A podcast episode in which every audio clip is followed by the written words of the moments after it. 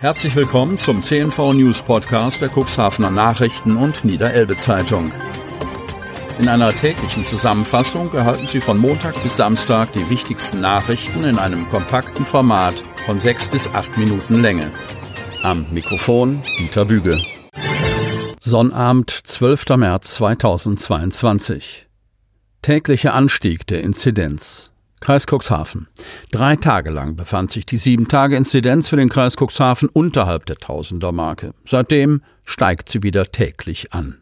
Am Sonnabend, Sonntag und Montag hatte der Wert für die Neuinfektionen pro 100.000 Einwohner binnen einer Woche jeweils bei 986,3 gelegen. Am Dienstag ging es wieder rauf auf 1001,9. Am Freitag stieg der Wert sogar auf 1109,0. Vortag 1075,8. In den vergangenen sieben Tagen haben sich 2040 Menschen im Kuxland mit dem Coronavirus infiziert. Der gesamte Landkreis meldete vor dem Wochenende 397 bestätigte Neuinfektionen.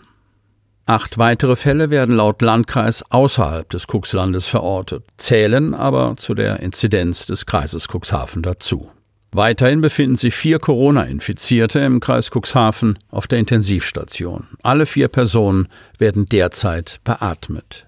152.085 von 198.826 Cuxland-Einwohnern haben ihre erste Impfung gegen das Coronavirus erhalten. 149.752 auch schon die zweite. Dies entspricht einer Impfquote von 75,3 Prozent.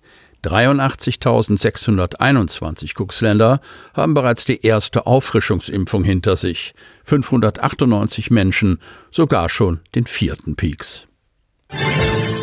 Mann wegen Drogenhandels festgenommen. Cuxhaven. Wie die Polizei am Freitag mitteilte, haben Einsatzkräfte am vergangenen Dienstag einen 43 Jahre alten Deutschen wegen gewerbsmäßigem Drogenhandel vorläufig festgenommen. Der Mann sitzt seitdem in Untersuchungshaft. Bei einer richterlich angeordneten Durchsuchung hatte die ständige Ermittlungsgruppe komplexe kriminelle Strukturen der Polizei Cuxhaven, Kokain und Marihuana in nicht geringem Maße sowie einige tausend Euro Bargeld aufgefunden und beschlagnahmt. Die Beamten nahmen den 43-Jährigen daraufhin vorläufig fest. Der Mann ist in der Vergangenheit schon mehrfach wegen Drogendelikten polizeilich in Erscheinung getreten. Ein Haftrichter erließ einen Tag später Untersuchungshaft gegen den 43-Jährigen. Der Mann sitzt seitdem in einer Justizvollzugsanstalt. Die Ermittlungen dauern weiter an. Die Maßnahme gehört zu einem seit längerer Zeit laufenden, umfänglichen Ermittlungskomplex der Schnelleinsatzgruppe Komplexe kriminelle Strukturen im Auftrag der Staatsanwaltschaft Stade, Zentralstelle zur Bekämpfung krimineller Clanstrukturen, in dem bereits in der vergangenen Woche umfangreiche Durchsuchungen und eine Festnahme stattgefunden hatten. Die Leiterin des zentralen Kriminaldienstes, Polizeioberrätin Stefanie Köster, hatte bereits deutlich gemacht, dass man komplexen kriminellen Strukturen keinen Raum zur Entfaltung geben werde.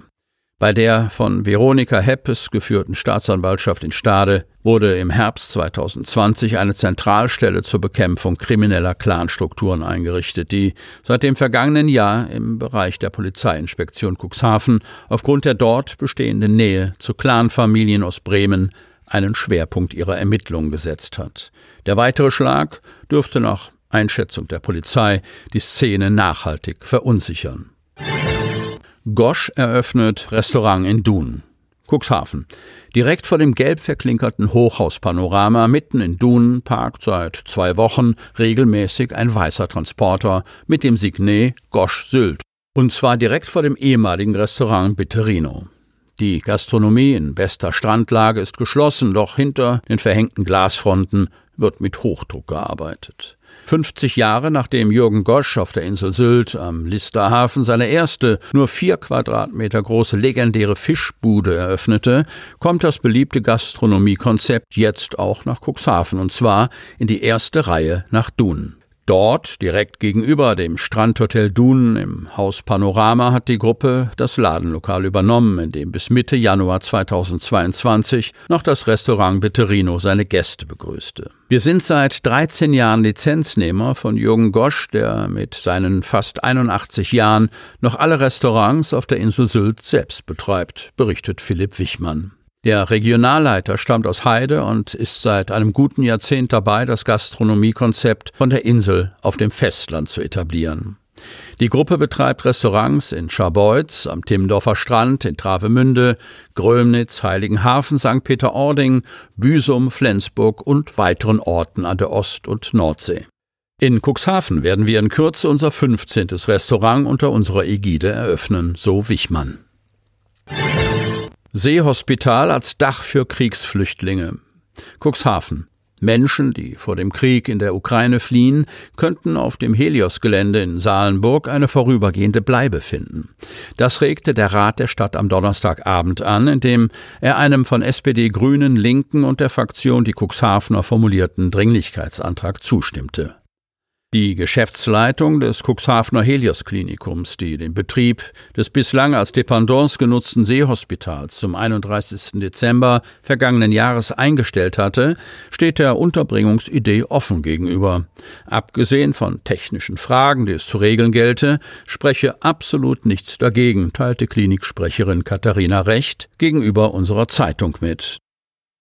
Nach ihren Angaben liefen bereits Gespräche. Ein Lokaltermin mit Vertretern der Kreisverwaltung sollte am gestrigen Freitag Gewissheit darüber erbringen, inwieweit das seit zehn Wochen leerstehende Gebäude kurzfristig für eine Flüchtlingsaufnahme befähigt werden kann.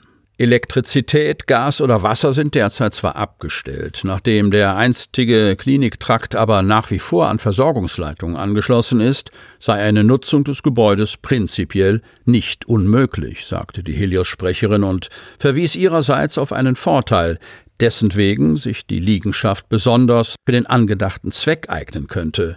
Nasszellen schließen sich, wie in Krankenhäusern üblich, direkt an die jeweiligen Zimmer an.